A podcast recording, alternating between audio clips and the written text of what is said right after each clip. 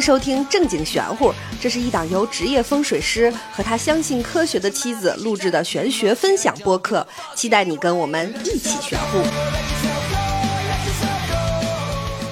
欢迎收听《正经玄乎》，我是大刘。我是王权，呃，这期我们先提前高能预警一下，这一期就讲鬼神儿。而且是真实的鬼故事。哎， 哎，人家说你脑子出现了幻觉，如果也不这个上线的时候应该是国庆假期的 晚上，我是觉得可能那个家里人多一点， 听这期会不害怕。毕竟旅游呀，吵吵嚷嚷的，你可能会比平时自己一个人听的时候感受好一点。自己一个人听也不怕。国庆假期，嗯国运当头，妖魔鬼怪退散。对，所以我们国庆假期更新一期《大鬼神传说》啊。如果你完全不相信灵异事件，觉得是人自己脑子有病在作祟，或者是说你特别害怕，你就咱就白天听啊，在站在大马路人多的地方听。 所以我们就提前预警一下。好，那我们就开始吧。说起鬼故事，啊最常见的是鬼压床。哎，就是跟鬼相关的吧，好像大家平时就是老会提这个鬼压床。咱们先从这个轻轻的说起。你被鬼压床过吗？我没有，完全没有，我只有自己起不来的时候， 就是快太困了。我有一次动不了，我以为是鬼压床，嗯，但是脑子转两个圈儿之后，我知道我颈椎病犯了， 就落枕了，就是就全是这种动不了。因为我听人说，就是鬼压床好多都是那个就说不出话，嗯，叫不出来。对，哦，我这嘴可太能说了，我感觉鬼拦不住我，这个鬼压不住我的嘴，有可能他会压住我的颈椎什么的、胳膊，但是我的嘴依然能动唤。我自己亲身经历过鬼压床，而且不止一次。哟，那你能看见那个鬼？我就是一个女鬼趴在你的身上，没有，没有，这种诡异，就这种你说那个鬼压床，然后你又能看见，就感觉是一个女鬼那样似的压在你身上，这个画面就有点诡异了，对是不是？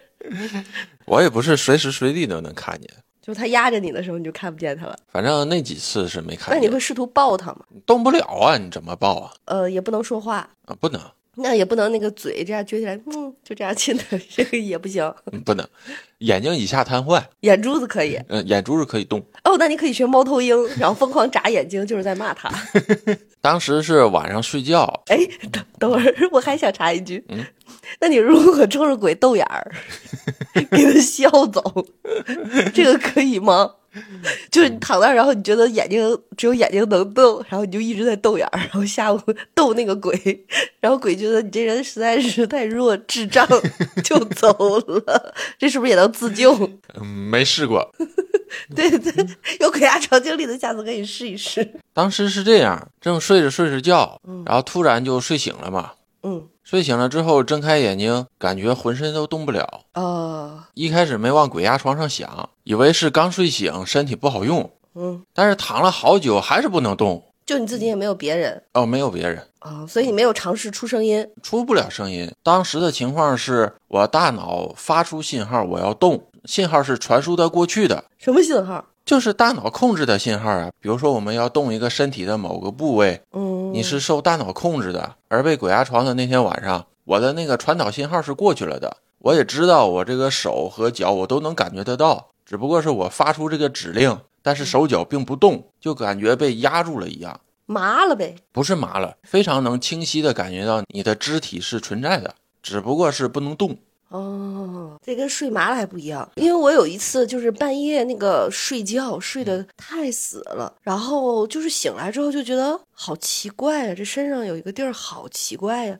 然后我就坐起来了，坐起来之后我就发现我的左胳膊嗯就跟当啷在身子后面，嗯就跟断了似的，折了，嗯就是软面条了，嗯，压的太死了，我觉得再再压下去，这胳膊就坏死了，就得截肢了，吓死我了！那种感觉跟平时的那个手麻腿麻不一样，嗯，感觉是用我全身之力压它，压好几个小时，然后从这个肩轴这儿开始，嗯，就是完全感觉受不到，然后就是甩蹬甩蹬，就跟断了似的。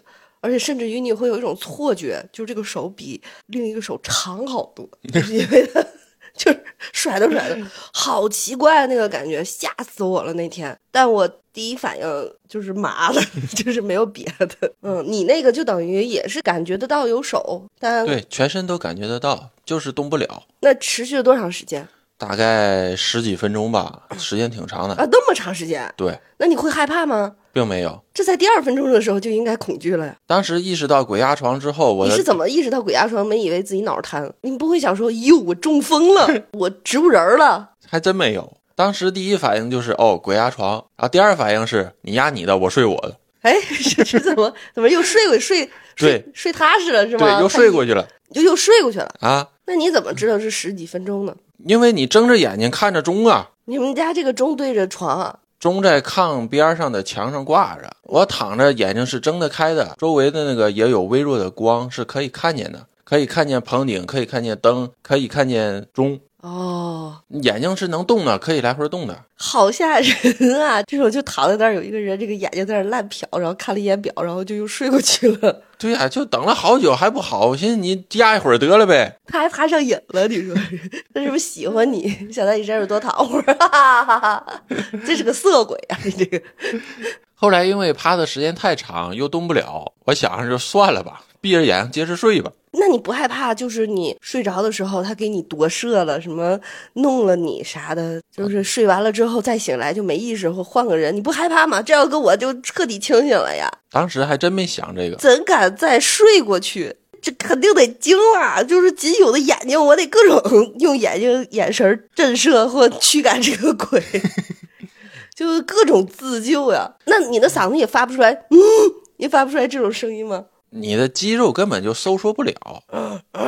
你要发出声音的时候，是肌肉开始收缩或者扩张相互配合，你才能说话，对吧？嗯，你说这植物人是不是就这种感觉？没得过植物人儿， 这废话，这不是不知道。要我的话，第一个就是我得各种瞎想呀，这这彻底精神了。我感觉我是不是彻底精神了，他也能走？当时我就是彻底精神的，因为睡醒了之后非常清醒。那你是怎么做到彻底精神之后又能马上睡着？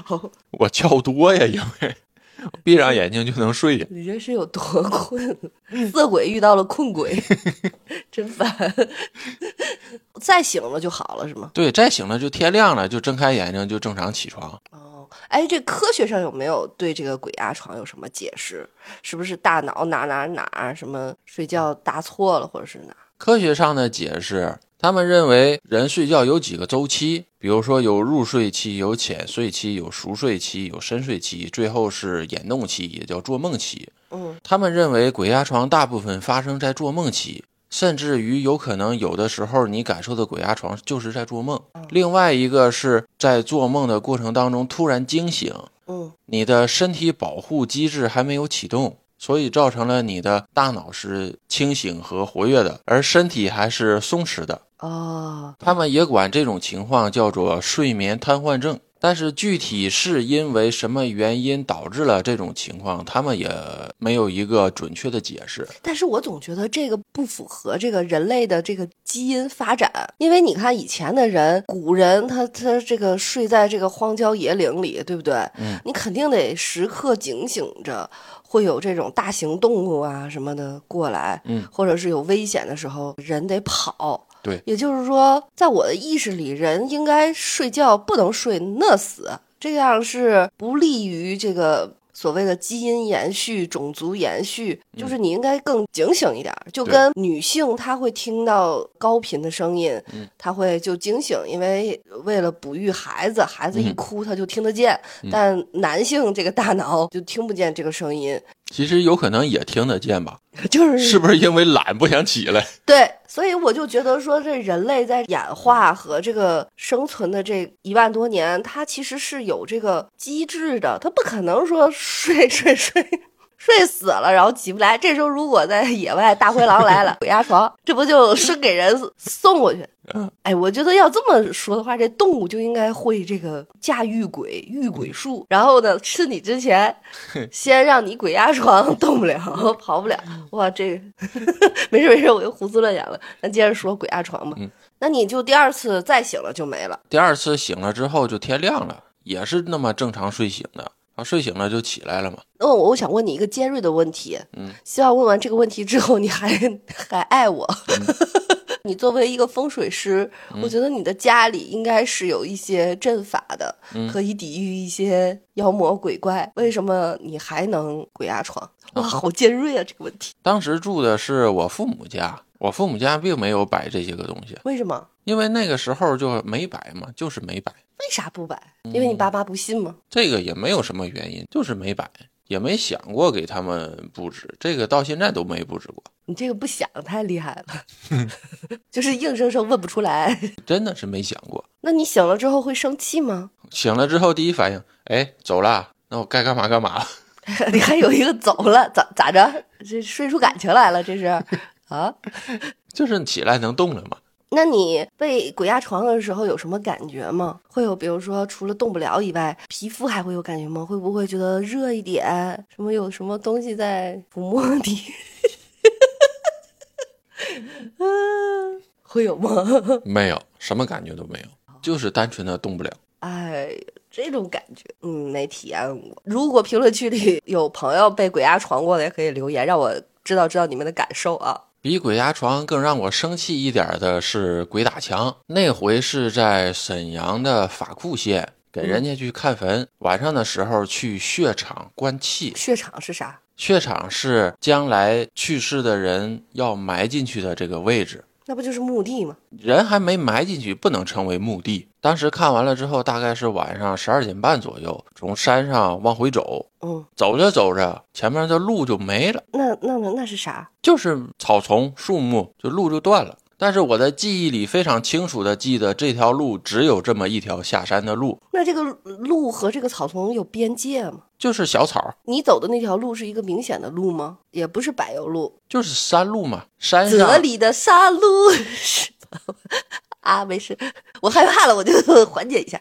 山上人走多了踩出来的那种土路，然后走着走着就没有了。对，而且那种土路大概也就四十五十厘米宽，大概就那么人两个脚走路那么个宽度，就踩出来的那种路。嗯这条路没有岔路，顺着这条路就能下山，进到人的居住区，嗯，人的居住区。就城市。嗯嗯，但走到一半的时候，发现路没了，这个路延伸到了草丛里，然后草丛后边就是都是树了，就没路了。然后呢？然后我就哎，这走错了，然后我就往回走就你自己吗？啊，就我自你己。自己一个人半夜十二点多去墓地，对呀、这活儿白天干就不行，白天也得去。白天也得去，晚晚上这趟必须去吗？我给人看风水学，一般是去四次，或者是去三次，它是分不同的时间段的。比如说黎明，嗯，太阳刚出生的时候，要观察雪场的气上升的状态。嗯，有的雪场好的话，风水宝穴，太阳刚出生的时候，你会看见风水宝穴周围有气的运动，哦，它是有气在滋养整个墓穴以及周围环境的，那不就是晨雾吗？跟雾不一样。它的那个气，你能明显的感觉到，哦，这不是雾，这叫做气，它是清的，三点水加个青色的青的那个青，雾是浓的，浓重的。乌烟瘴气。对，雾是浓重的，而那种那个叫做清气。哦，第二个时间一般会在中午，观察一下它的采光呀、气温呐、以及雪场周围的气场环境。顶着大太阳去，对，另外两个分别是傍晚和凌晨。如果清晨去过的话，那么傍晚通常就不去了。另外一个要去的就是凌晨，就是半夜。嗯，半夜的时候要去看一下墓穴雪场周围的巨阴的情况。那你这半夜到黎明中间，感觉也隔不了多长时间。你是就一直待在那儿，还是那回去然后再去？它是分不同的几天，哦，今天就去这一个，明天就不能一天都干完，我也不能来那个墓地里待一天呢。扎帐篷嘛， 没露必要露营，有的时候实在走不了的，人家呃也叫野奢，你这叫鬼 奢， 给你有管够儿。有个别的时候，墓穴离城市太远，有的时候也睡那儿，但是这个太偶尔了。继续说刚才的啊，路没了，我以为走错了嘛，我就往回走嘛，走了一段儿，感觉哎，这个路对呀、因为周围环境都是走过的，因为你见过嘛。然后再转身下山，还是走到刚才没路的那个位置，依然是没有路，就感觉自己就被困在这儿了。哦，嗯，第二趟被阻挡了之后，意识到哦，鬼打墙了，哦又有哪个小鬼皮开始玩游戏，哎呀，你把说他们说那么可爱呀，我的妈呀，这种其实跟鬼遮眼也没有区别，是吧？鬼打墙跟鬼遮眼很像。啊、反正但都是是迷糊儿，鬼遮眼，打个比方来说，你要找一个东西，你知道这个东西在哪儿，然后你去拿，但是你去的时候完全就看不见这个东西。哦，这个时候会会有一个魔法咒语，你就喊妈妈，然后你妈来了说：“这倒霉孩子，这不就在这儿，瞪俩大眼就看不见，天天。”妈妈是解决鬼遮眼的一个魔法咒语，对不对？对，鬼遮眼就是换个人来看，或者是你走了，再过一段时间再来看，这个东西就在这儿，从来就没动过。嗯，这是鬼遮眼。鬼打墙有两种状态，一个是像我经历的这种没录了，没路了，嗯另一种是转圈儿，类似于迷路了，就是你不停的走，你感觉你走的是一条直路，嗯，但实际上你走了一段时间，又会回到原点。啊，但是结果你就发现有小鬼儿在这儿跟你淘气呢，你怎么办？你就说：“哎，你真痞呀，你可真是个小淘气呀。没有，”那你说什么？当时我用了个埋汰招儿，埋汰招。嗯，你催痰、 尿尿，对，我一猜这这这这玩意儿屎尿屁就得出来， 真烦，当时我就在那个路的尽头，我就尿了一泡。又给自己尿出来一条路，一会儿还得踩自己这泡尿，哎呦喂，尿完了之后路就咵就出现了，不是那么出的，尿完了之后回身往回走，走几步之后转身下山，往下山的方向走。这时候再走到刚才的这个位置，路就有了，那有刚才的尿吗？ 尿还在。因为尿尿旁边的那棵树依然也在，哦，嗯然后就有路了。对，就有路人，然后就顺着路就回去这要是一个人半夜出现这种事儿，这不吓死了？这世上本没有路，尿的多了就有路。 如果当时没尿怎么办？催痰，碎痰力量太小不管用。当时我是懒得弄家伙事儿，因为去看坟地嘛，身上家伙事儿都带着的，你这个夜路那么黑，你身上照明是什么？没有没带照明，纯靠眼睛看。摸黑走，靠月光。对我有这个习惯，在山里头走路的话，我是很少带照明设备，即使带我也不用。那多黑呀、你眼睛长期的适应了那个黑暗之后，在黑暗里是可以看到东西的可是那种树多的那种遮上之后，就是纯黑呀、啊，差不多，就是黑黢黢呀。你身上不会带火种吗？这种大半夜进山，顶多会带一个手电筒，但是我很少用，火种不会带吗？不会。你竟然不带火种，你要遇上了狼怎么办？跟他搏斗？这个还真没想过。你又没 想，你就纯靠不走脑子呗， 活到现在，怎么没 怎么纯又靠运气好。怎么又没没想过？可还行，这一般情况下出去，你高低得带一火种，而且一般情况下，人说遇到鬼打墙这种，抽根烟什么，我又不抽烟，哎呀，我是觉得去非城市以外的地方，身上一定要带火种。可能是以前带过吧，但是也用不上。在山里头，我也尽量不带火。如果你长时间的在山里头走路，不用一些个照明设备的话，你眼睛会适应那个光线。嗯当你适应光线了之后，你看的会相对于更清楚。而且走夜路是有经验的，比如说路上的石头是白色的，亮的东西是水，黑的地儿是土地。晚上的时候，大概路上会是这么一个情况。啊，所以有路了，你就踩着自己尿就过去了。 我就不能迈过去吗？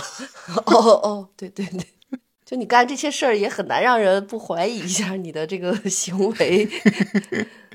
嗯，这是鬼打墙，对然后你就去你的那个 宾馆了，哦，我以为你要去你的雪场了，结果你你就下山看完对，了。啊下山下山，那十二点半了，那都看完了，回往回走了。那你在这个墓地里边没有看到过，哗， 这都是鬼， 就好多在开 party 是吗？嗯，没有，没在坟地里边看过，没有，哦也不知道是他们不出来，还是都干嘛去溜达串门去了。 啊，人也休息。嗯，对，有可能，也有可能出去玩了。哦，说起来这个鬼遮眼，我就有一个，我接下来说的这两个，有可能正经八巴的听众在那个八巴里听过，但是我要给我们玄乎的朋友再讲一遍，因为特别害怕，需要多吓一些人。 首先讲一个小的，就是鬼遮眼，就是我的那个大学在天津，是那个商学院的三本保德学院，大家现在去网上搜也可以看到，它都是红窗框、红门。嗯我们那个学校就是阴气特别重。嗯，因为其实地产界会有这种说法，就红窗框、红门也本来也不正常嘛。对，很诡异这种建筑。是吧？然后呢，因为我们当年我进那个学校的时候的那片宿舍区是新盖的，包括教室，大概传说就是在那一片盖那个房子的时候，就死了一个女的，嗯，砸死还是也好，反正就是意外事故死了，嗯，是学生吗？不是，是建筑建筑工人，哦哦，工人的女女女性里边儿。然后一开学，我们一开学，学校就连着死了三四个男生，有死在宿舍的犯病的，然后还有就是在那个操场打着打着篮球就死了的，猝死。猝死。当时我记得我们的班导就都不敢值夜班儿，也是那种呃刚毕业的那种男男男老师，就都不敢值夜班儿，就是很崩溃嘛。就是你一个星期连着处理这些猝死的学生们，猝死的学生，然后听说还有一个是跟爸爸过马路让车撞死的，还嗯有一个是吃了烧饼里 脊得鼠疫死的。但是我觉得最后最后一个就有一点点就将信将疑了，是吧嗯时间也过了这么多，嗯。但是有一点可以肯定的，当时我们二楼的这个女生宿舍的旁边是接的是男生宿舍，嗯，它是一个像那个英文字母 E 这样的一个楼，嗯，从明白空中看是一个字母 E，这不是有两个弯弯嘛？等于嗯这个弯弯是女生，那个弯弯是男生。但是你男生和女生会有一个交界，嗯等于这一排就是在死在宿舍的那个男生的这一排是空的窗户，嗯就没带住人了。那中间的弯弯住的是谁？这个 E 中间不是有一溜儿嘛？这对个呀 E 中间有一横杠嘛？对呀它正好是在这个横杠里，啊，它正好是在这个横杠里，然后这个横杠这一层就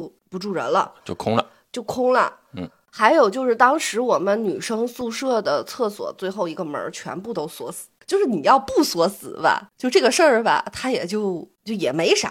嗯，你锁死了，这表明了一个学校的态度。哎，对，这个你就很诡异。嗯，而且，尤其你在上厕所，你在上倒数第二个的时候，你 就会不自觉的往那个连接那个缝儿底下留的那个缝儿里 瞄，你知道吗？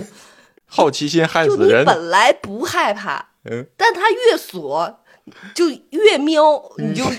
你就你就想吧，你这这这这儿这他就不禁琢磨。然后最关键的是，我们发现宿管老师嗯，他不去厕所尿尿，晚上、他拿盆儿在屋里解决， 早上起来再去厕所倒去，那得多味儿啊！方便嘛？我估计就是他就是不晚上了，他就不去厕所了。你说就是作为一个就是学生，如果你看到了一些官方的这种行为行为，然后还有老师的这种行为，你整整个人你就会很嘀咕。嗯然后这些其实我自己个人当时可能也是年轻气盛，但我现在也这样啊，我就没在意。好多人就说自己发生了什么那种灵异的这种事件，但是在我自己身上，在学校就有过那么一件事儿，嗯，很像鬼遮眼，嗯，那个时候我用那个安利的那种牙膏，然后那个安利的那个牙膏，牙膏盖儿它特别大，它不是那种以前的那种老式小牙膏，是那个小盖儿，它是一个跟牙膏一边儿粗的那么一个盖儿。就我早上起来上课前，我就在那儿，那会儿都是在宿舍里挤好牙膏，然后拿着那个杯去水房刷洗漱，我一下牙膏盖儿我就掉地上了。但是我们那个宿舍是上床下桌，然后所有的下桌是那种和地面砌死的，嗯，就是封闭的。对，它没有那个缝隙，完全没可能说这个东西轱辘到一个里边儿什么去，甭说那么粗度的牙膏盖儿嗯了，你就是一根细的笔，你都不太可能进去。嗯，就是因为它是和地完全没有任何缝隙的那种柜子。嗯，哎呀，我就开始找这牙膏盖儿，我就找不着。我第一反应我就是生气。 我说老子这节课不想上了，第一节课我不去了，我就得把这牙膏盖儿找着。你就是不想上课吧？哎，你这个，我就是要找着这牙膏盖，然后我就怎么找都找不着。我当时宿舍里跟我特好的女生也帮我找，然后后来就说，哎，你别较劲了，咱上课去吧什么的。嗯、中午放学回来，我又开始找这个牙膏盖，我就很生气，我就觉得光天化日，朗朗乾坤，怎么这那么大牙膏盖就没了？这个时候就是别的宿舍过来一个女生来找我们吃饭什么的，我就跟她说了，她说：“嗨，哎你这有什么呀？我那个好大一把梳子掉地下都没，就眼看就没了。”后来就有一种传说说，其实有那种就跟地宫啊类似那种，就是会捡你这些东西什么的。对，有这种传说，土地佬会捡你这些个掉的东西，他捡我牙膏盖儿干嘛呀？他可能缺牙膏盖了吧？气死我了！上一回丢的是人参果，对，就这种掉地屋就没了。 当时的第一反应就是生气，没有任何的不适吧。反正我觉得这是一次鬼遮眼。然后还有一次是，应该是近几年离我最近的一次鬼遮眼，嗯就是我去 Lululemon 试运动内衣，嗯它是那种套头钻的。我当天就是把我自己的内衣脱了之后，我就穿它的那个试嘛，嗯，我要试大小，结果我就是怎么穿它怎么反。其实我能感受到我脑子开始上头了，就血往那个头上涌了。蒙糊了，对，正反反还是里外反，我这会儿有点想不清楚了。反正就是穿上它就是反的。然后我每一次穿之前，我就是确认它那个标签儿标注，我非常清楚的确认，因为它是对着镜子嘛。嗯，每一次看它都是反，而且我用了好几种穿法，比如说先穿头，再穿胳膊，先穿胳膊，再穿头，就只要往下一拉好，往下一蹬好，板板正正穿上，一低头一看。就是反的，哟！哎我当时不夸，完全不夸张，我试了得有七八次，我第一个反应就是不对，这里不对了，已经不是我的智商或者是我的行为可以决定的了。但我当时没有那个害怕，又有小东西调皮了，真的很生气，因为那个时候我也咱俩也在一起了，但那天好像是我自己逛街，我记得对我回来跟你说了，没错就，是怎么穿怎么烦，怎么穿怎么烦，我就是要气死了。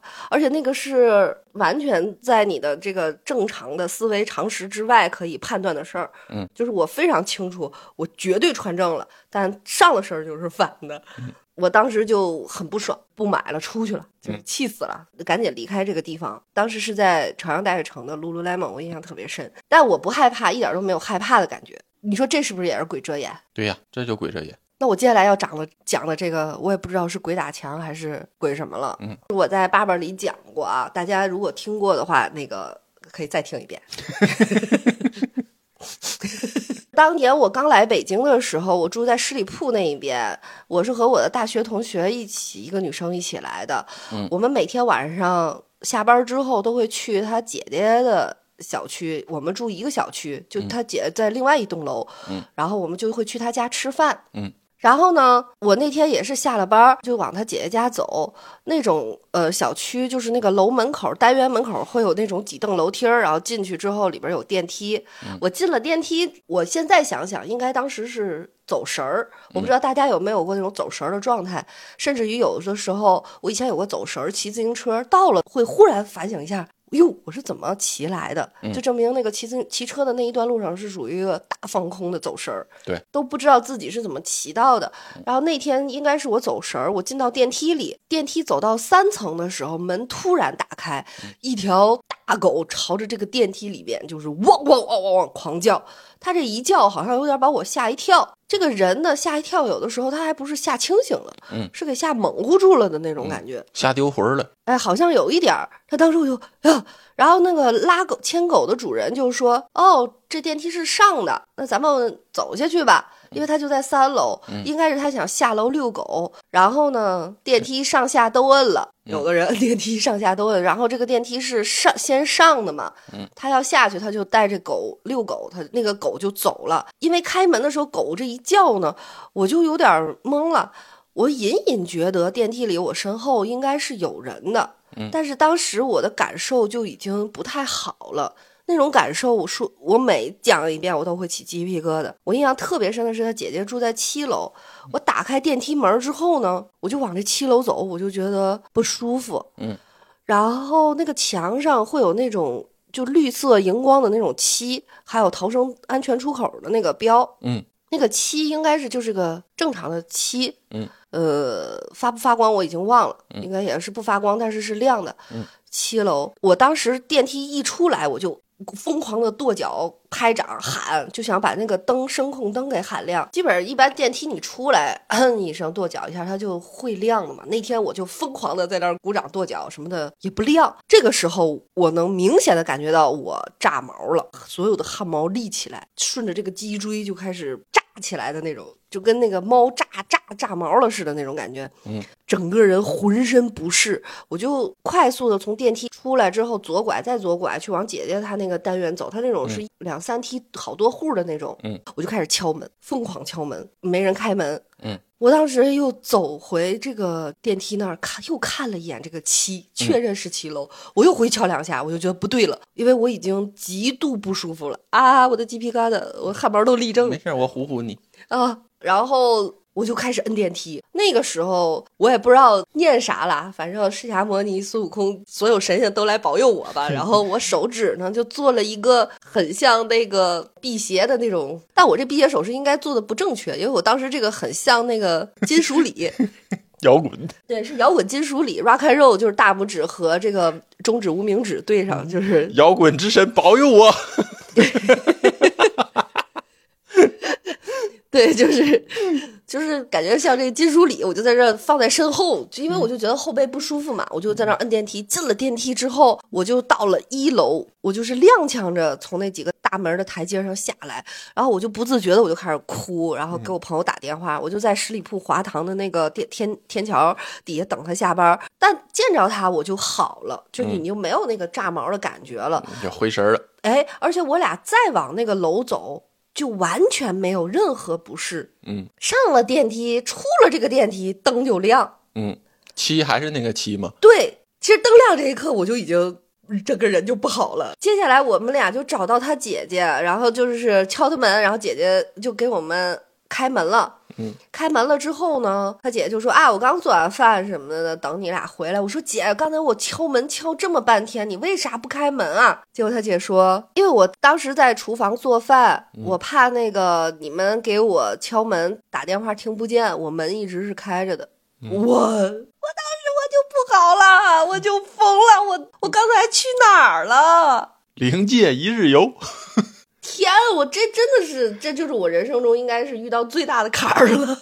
当时经历的所有这一切，真的，我就是确认，就是因为我自己亲身感受过了，我觉得会有一些我控制不了的、不知道的事情出现。我依然相信科学，但是我也相信有可能会存存在类似于平行宇宙呀、多维多重空间呀这种说法，因为我自己经历那个感觉，但是不像说什么平行宇宙或者是什么那种说出来那么轻松， 当时的感觉炸毛不是。现在回忆，如果坦诚的说，会是恐惧，恐惧、那种恐惧日常是不会出现的，你不嗯太会那么害怕一个东西。对，有很多东西是你真正经历过了之后，你才会相信。啊，对，而且那个感觉就是和你日常的，比如说蟑螂出来，我怕一下，或者是刚才那一下，要是可别撞上我什么的，我看一个孩子跌倒了磕着哪儿，就是和那个种感觉受不一样，那个是从精神深处的那种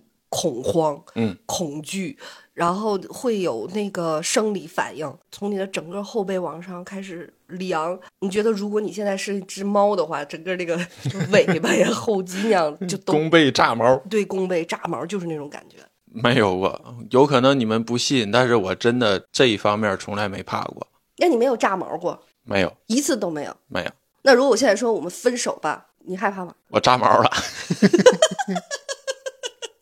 是吧？不可以开这种玩笑。这种会害 怕。啊，会的。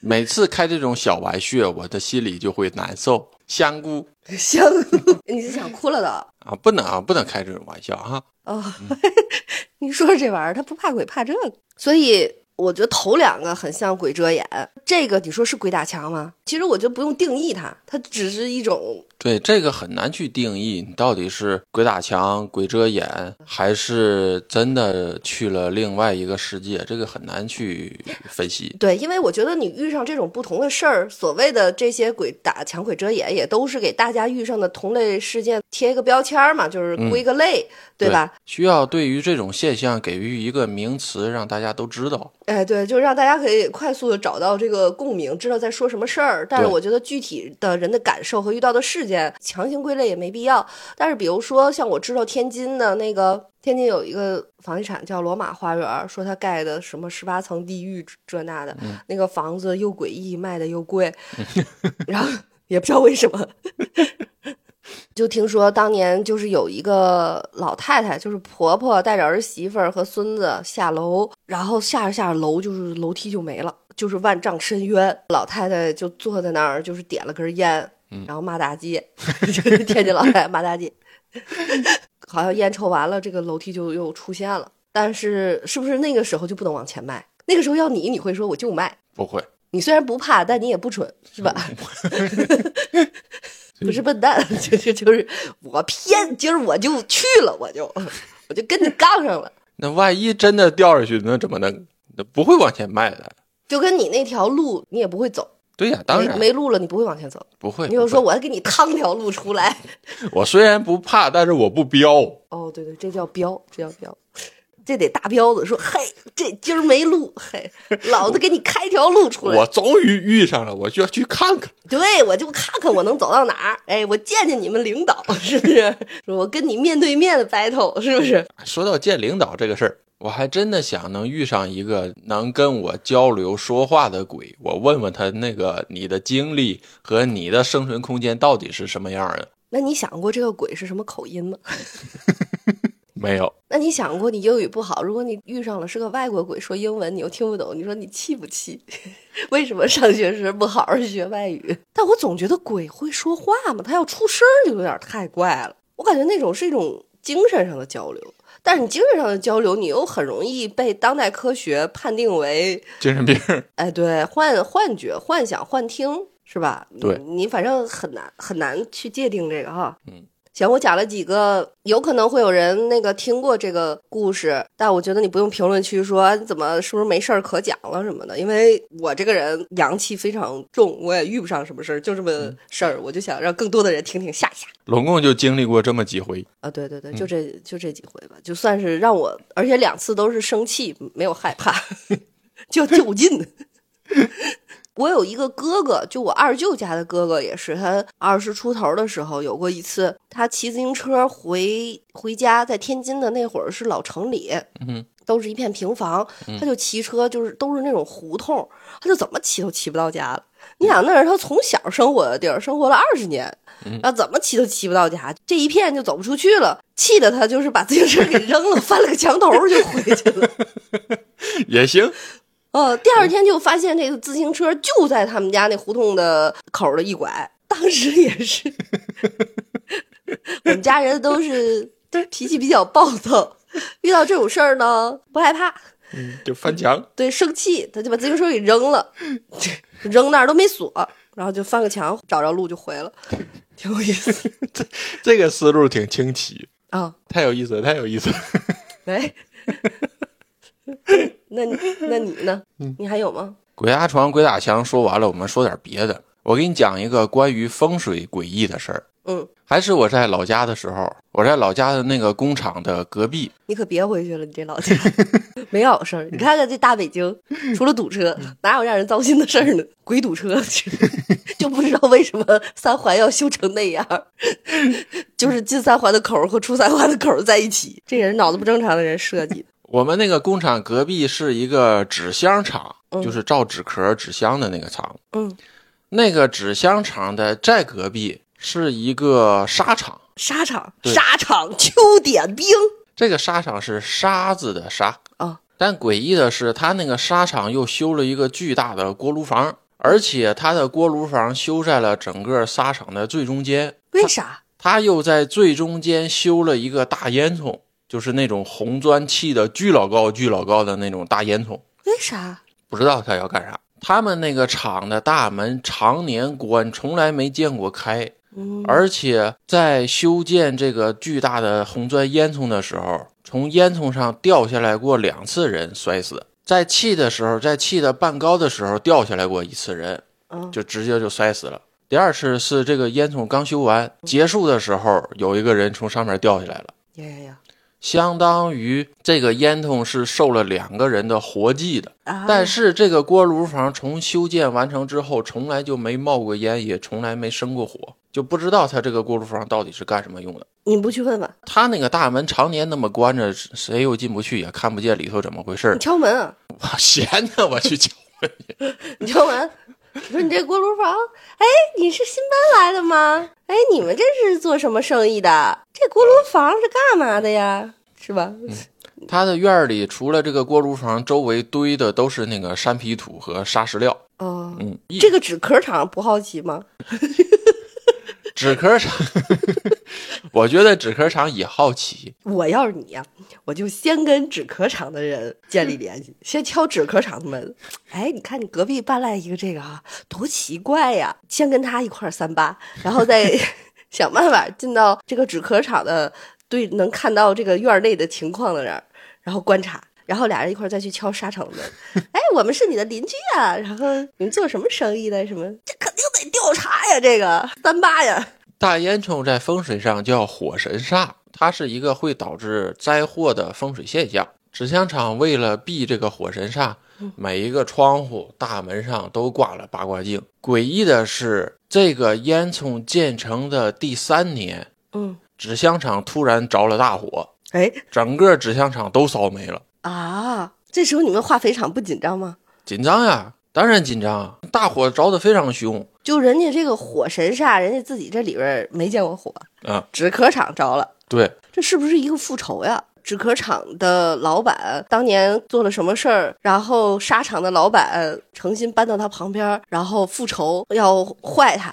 然后又不知道怎么坏，就用了这种奇奇怪怪的这种江湖巫术，然后盖了这只大烟囱什么弄弄他，终于用三年的时间把这个纸壳厂给弄着了着了。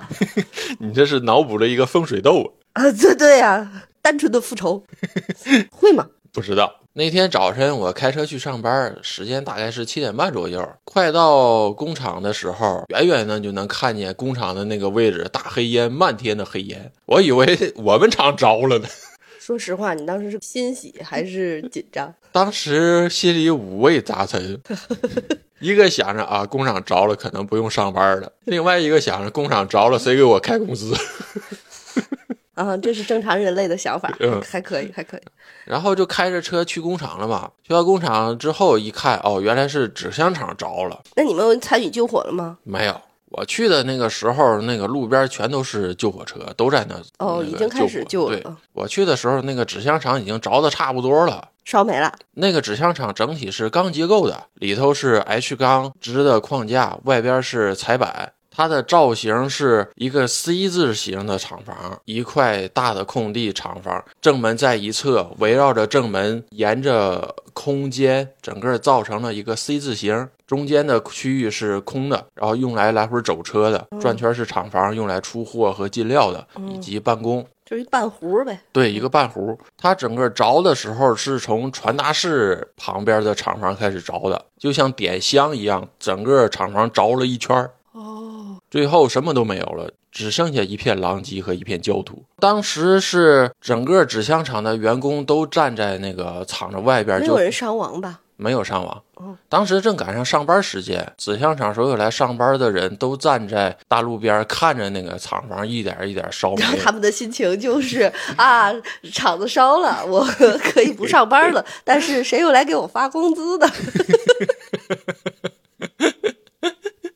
当时看着他们的那个老板嗯，一边哭一边喊着：“所有人靠后，靠后，别受伤，别被别被碰着了。那我这时候问一下，那个沙场的人有出来吗？”没有，沙场有人吗？不知道，三年了，你们没看过他进出吗？没看，一次都没见过，日常也没有人上班，没见过。因为我们上班下班会必经他们沙场门口，从来没见过有人进出。那里是不是就盖成那样之后就再也没人了？有可能，也有可能盖成那样，它就是为了存沙子用的。反过来想想，实际上那么弄挺诡异的那个厂。要哎呀我那么闲，天天的就没事儿干，我肯定得破这个案呀！我这个我这个小小警犬，我这 那汪汪汪，我肯定得，我肯定得弄他呀！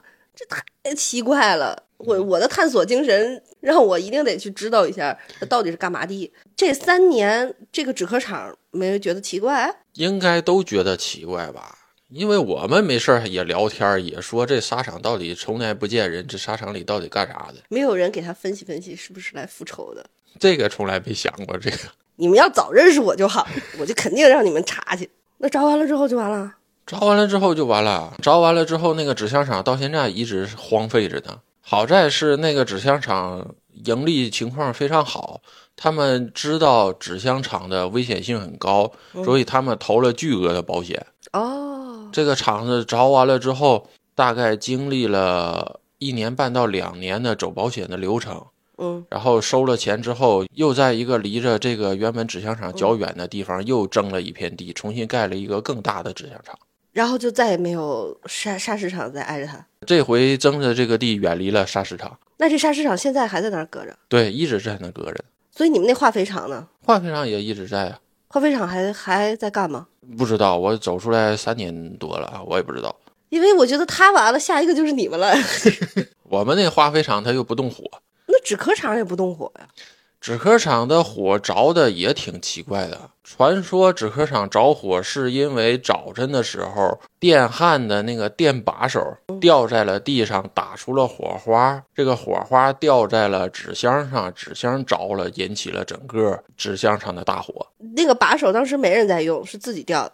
具体有没有人用不知道，但是你分析啊，如果是有人用电把手烧电焊的话，对那周围有纸箱，烧电焊的人一定会注意。对，而且吧着了的话也能马上扑灭吧，也不至于说着成那倒大。对呀，这个大火着成那么大，一定是有一个蔓延时间的，对，它也不可能像地下有汽油一样，借火通一下就全着了，不可能那样。好奇怪啊！所以这个到时候当时也没有破案。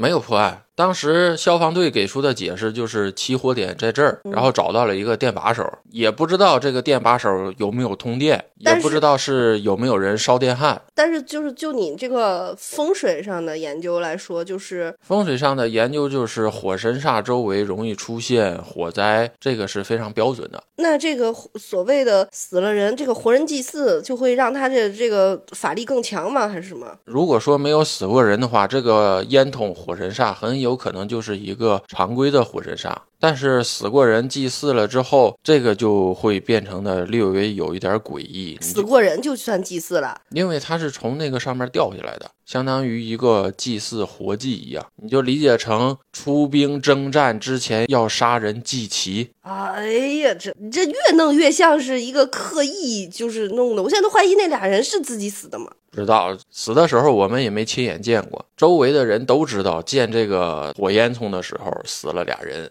这行吧，你讲的这个故事也没个结尾，也没有结论。这个故事没结论，哦就是这么奇一怪个一个事儿，嗯，就是这么一个事儿。听起来好像不太那么刺激，我给你讲个刺激点儿的。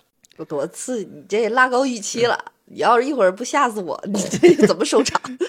接下来我们讲一个我亲身经历的鬼上身的故事。 嗯，有一年正月初八，工厂第一天上班，那一天又正好赶上老板娘的父亲烧漆。烧什么气？人去世之后都要烧漆，比如说头七、二七、三七，哦每逢七天要祭祀。嗯，但一般这不都是三期、七期？因为麻烦，所以民间有的地方就改成了烧三七、五七、头七、二七以及后边的那些七就不烧了。嗯，这个是有规矩的，比如你头七烧了，后边的每一个七都要烧。哦，要么你是烧头七，然后后边每一个七都烧；要么你直接烧三七和五七，接下来就是百天儿。哦，嗯，他们那个正好赶上是三期还是五期，我记不准了，反正是烧期刚回来，老板娘他们家的那些个亲戚都上工厂来吃饭来，因为那天是开工第一天，所有人都来聚会。中午吃完饭的时候，下午就打麻将了。嗯，打麻将的成员有老板娘、老板娘的二姐、四嫂，哎，还有老板的侄子。嗯，嗯，他们四个打麻将，打着打着，二姐说她肚子疼难受，然后就换了一个人去顶替她。他肚子疼不是应该上厕所去吗？她不是上厕所的那个疼，嗯她说她肚子难受。嗯二姐就坐在旁边的沙发上，就在那坐着，嗯，坐着坐着她就睡着了。睡着不一会儿，二姐就噌一下就站起来，那个表情也变了，说话声音也带口音了，走路形态也变了，就从沙发那儿就那样的就走到了麻将桌跟前儿，然后就在那站着说：“你给我送点儿吃的，我还没有衣服穿，我冷，你再给我烧点儿棉衣。”哎，你你干嘛呢你、你你别这样，我害怕。你给我好好说话， 你就我学学他嘛，你你学什么都不像，你学这玩意儿学这么像干 嘛？因为那个二姐我们你快你念个 啥？这急急如律令，你快给我逗个眼儿，嗯。 太吓人了。二姐平时是风风火火的那种类 型，她说话都是咋咋呼呼的。当时所有人就感觉二姐怎么这样了，你手怎么这么凉？就出汗。你现在还是你吗？是我是我是我是我。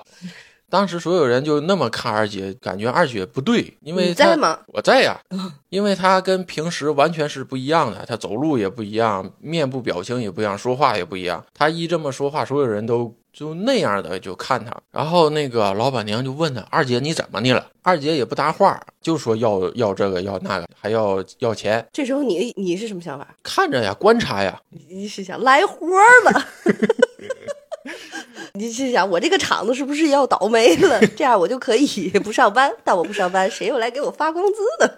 脑子里又转这个，完了，二姐一直在不停的重复她要她的那个东西，而且还鬼笑，就那种笑，阴森的那种笑。你别给我学啊！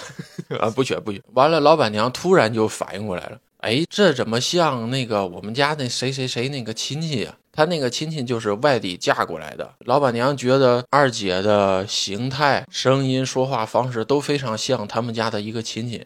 当时她就跟她那个老板的那个侄子说：“呃，小徐啊，你说这个像不像那个谁谁谁？”小徐说：“呀，就小徐也反应过来了，特嗯别像。完了，老板娘就说：“你是谁？”二姐也不搭话，还说要东西。那老板娘就问她：“你是不是那个谁谁谁？”二姐就嘿嘿嘿嘿，就那么笑。告诉你别学，你讨不讨厌？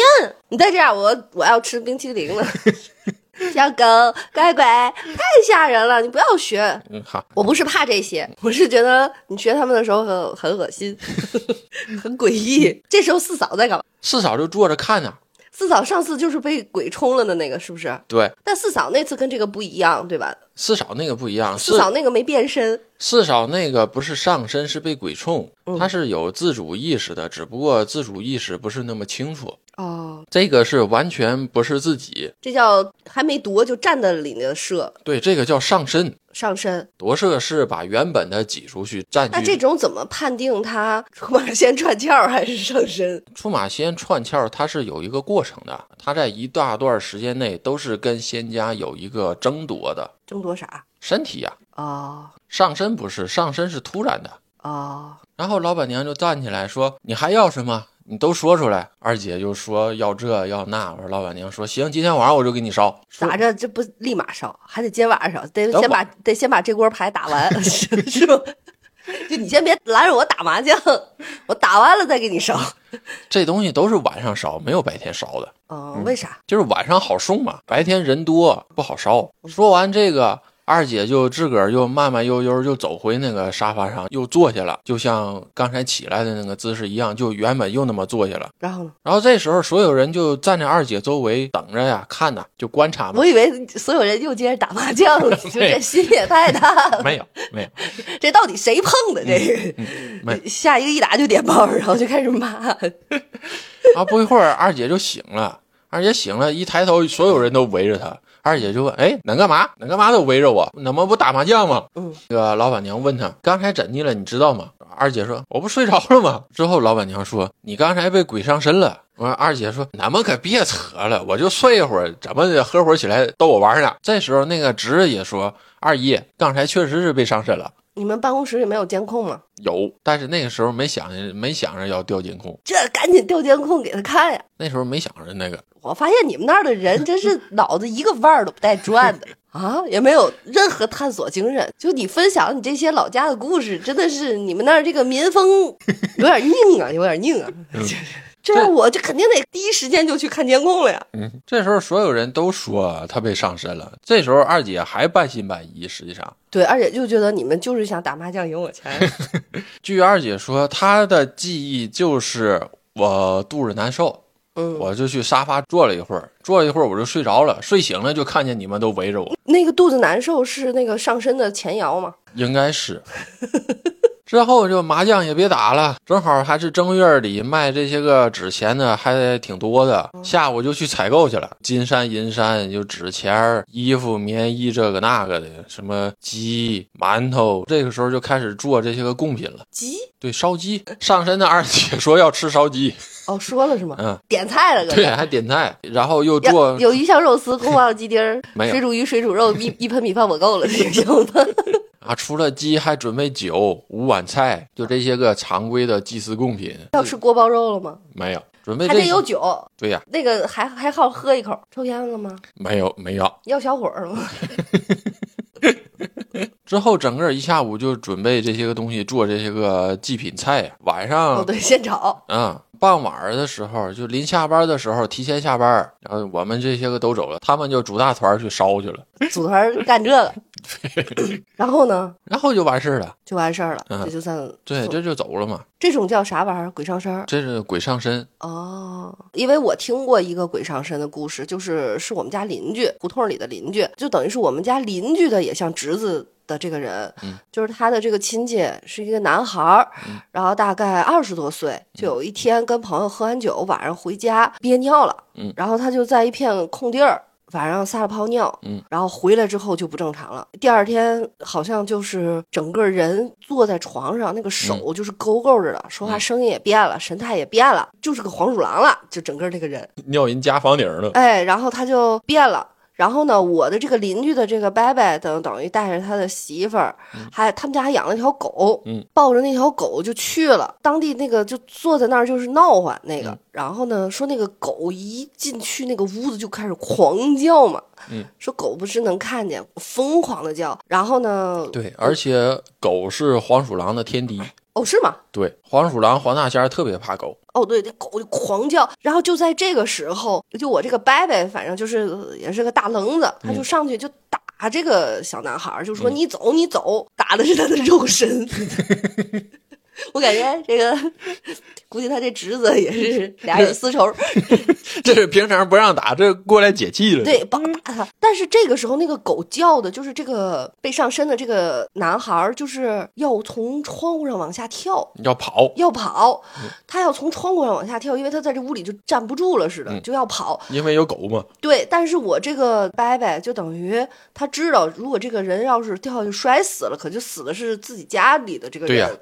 对呀、嗯这肉身不能出事儿，他就一边打他，就说你走你走，然后这个人就在那儿呃非常疯狂的想要跳，然后他就说那个他把我家冲了，嗯，他把我家冲了，我都没家了，然后怎么怎么样。我这个爸爸就说说我们给你烧，我再赔给你什么的，就说这样的话。像他们当时也带了一个有点像道士，反正就是这种人，嗯应该也带了东西去，嗯，就是家伙事儿，就大概其预见到了这个这个这个这个情况，然后就说这个人就开始从门就夺门而去，嗯，好像我伯伯就说那你带我去你那个家嗯，然后说他就一路狂奔，就跑，就这一群人生跑到了他那个家那儿，就他是俩脚跑还是四个脚跑？具体的我也不知道了，因为年代久远，又又传了这么几首，嗯伯伯讲给我妈听，我妈又讲给我听呢。然后大概其意思就是到了那个地儿，嗯，就是这个男孩一这个人一头就栽到那个地上了，嗯，然后他们就赶紧在那儿烧啊什么的，就说我们又给你重新钱拿去再找别地儿盖房子，烧了好多东西，然后又做了法事，然后就把这个人就给搭回家了，嗯，搭回家说睡了三天，就有呼吸那种睡，睡了三天，醒来之后，就那男孩说：“哎呦妈，我去哪儿了呀？这是我怎么这么累呀？就完全不知道，就这种鬼上身好像就是完全不记得，就觉得浑身难受疼似的，就跟毕竟你肉体是劳动的，毕竟是挨打了嘛，就是。”嗯啊，这种就我又没亲眼见过，就很好奇嘛。对我也好想见一见但你都见过二姐了呀，这高高低，二姐，我没搭上话儿，你还想跟她对话？嗯，主要是你就想跟不是人的人说话呗？你对这我兴趣爱好也挺奇怪的。我想采访采访，哎呦，鬼界易立竞，嗯 玄门易立竞，你你有什么尖刻冷峻的问题？我请问你，我就想问问他们那边是什么情况，是什么样的？ 他那如果他说我带你去看看，你去吗？我不去，呃这你这不去是吧？我就采访采访，我问问你们那边那个社会系统是什么样的？他说我走，我带你去看看。我不去，我才不上你我的带你鬼去当。我，我带你去我的 鬼当还行。我带你去我们办公室，我带你去见我的老大老板，这种可不能去，哪能跟着瞎走？我当年去那个泰国旅游的时候，当时好像是泰国也不是和哪儿打过仗嘛，就是越战的时候，我们在泰国也不哪一个地区，它有一个景点儿叫龟河大桥，还有一个电影，然后那个周围就有一大片的坟地，都是当年好多老外死在这儿，然后说那一片巨阴森，所有的旅行团儿都不会在这儿过夜，因为在这儿过夜出了好多的灵异事件、鬼事儿，然后还有死个死过人、消失过人，所以就所有的旅行团儿也邪了门了，就得半夜看这个景点儿。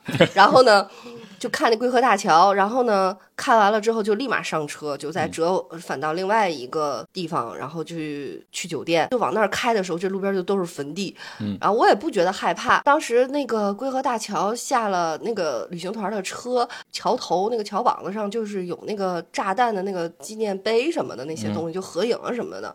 然后还有好多人说不要在这儿什么合影，就是你容易拍着什么东西。叮嘱所有人不能上桥，不能过那个桥。说当年有一个旅行团儿的一个女孩儿，就是往那个桥上走，就一直一直就要过这个桥。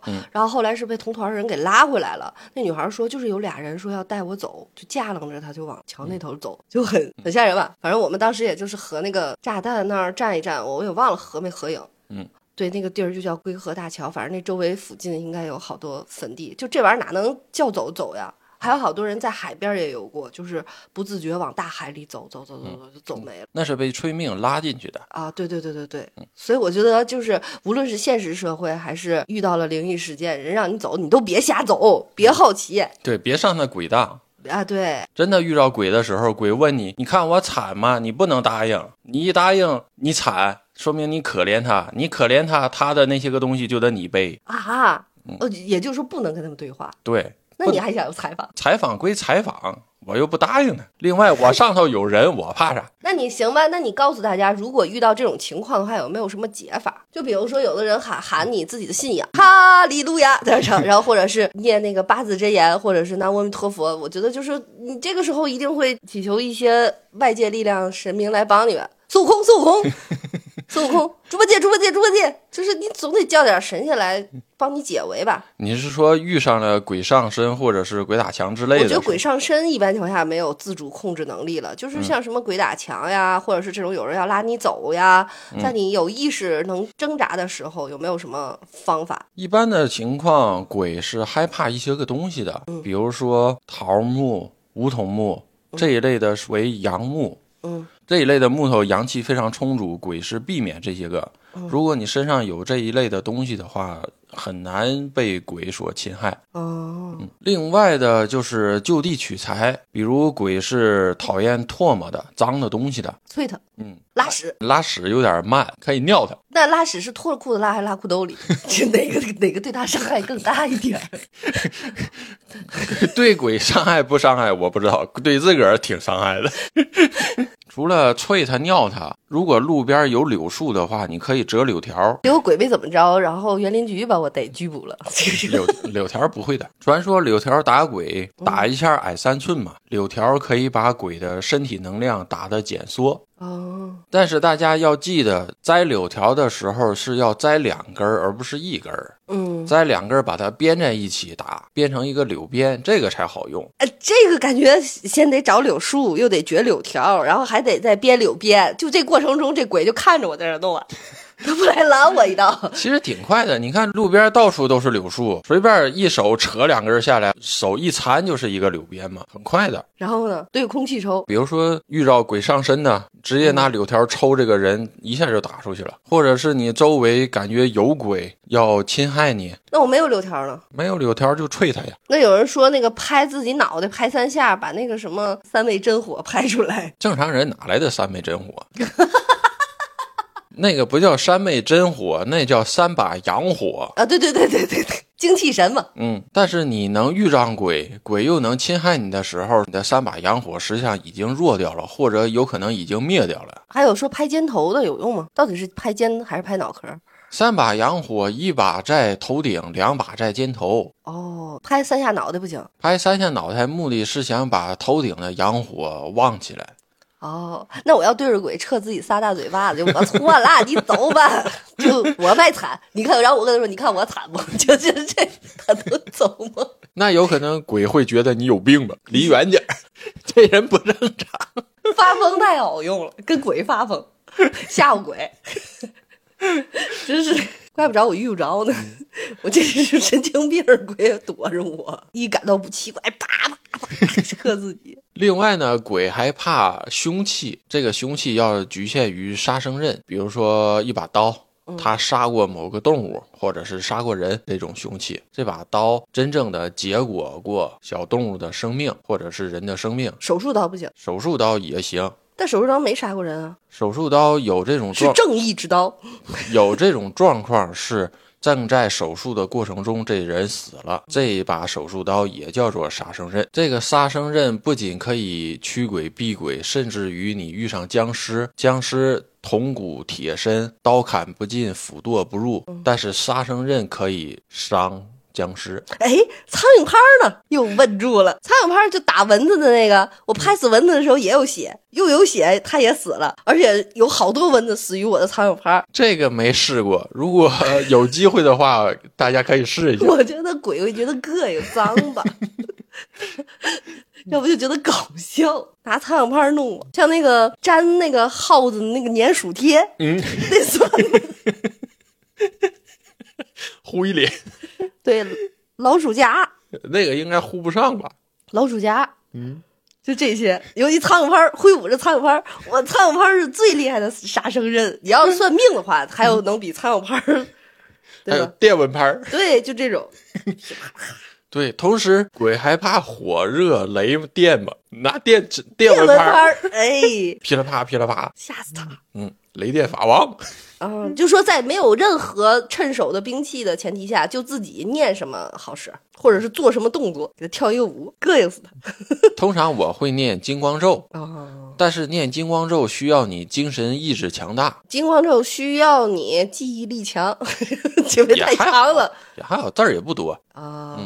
因为有些人说念完金光咒之后身体发光，哎，走在鬼里头像一个灯泡一样，照亮别人，念完金光咒了，身体像一个灯泡一样，所有鬼都能看见我，快来呀，快来呀，快来侵害我。啊，那那到底是驱鬼还是招鬼？但这种情况我没遇上过，我不是也金光咒不是驱鬼的吗？那为啥还招鬼了？这是一个我听来的传说，但实际上我没接触过这种情况。我念完金光咒之后，都是身躯一震，感觉精神清明，百邪 不侵。身躯一震是啥意思？尿就叉儿那种。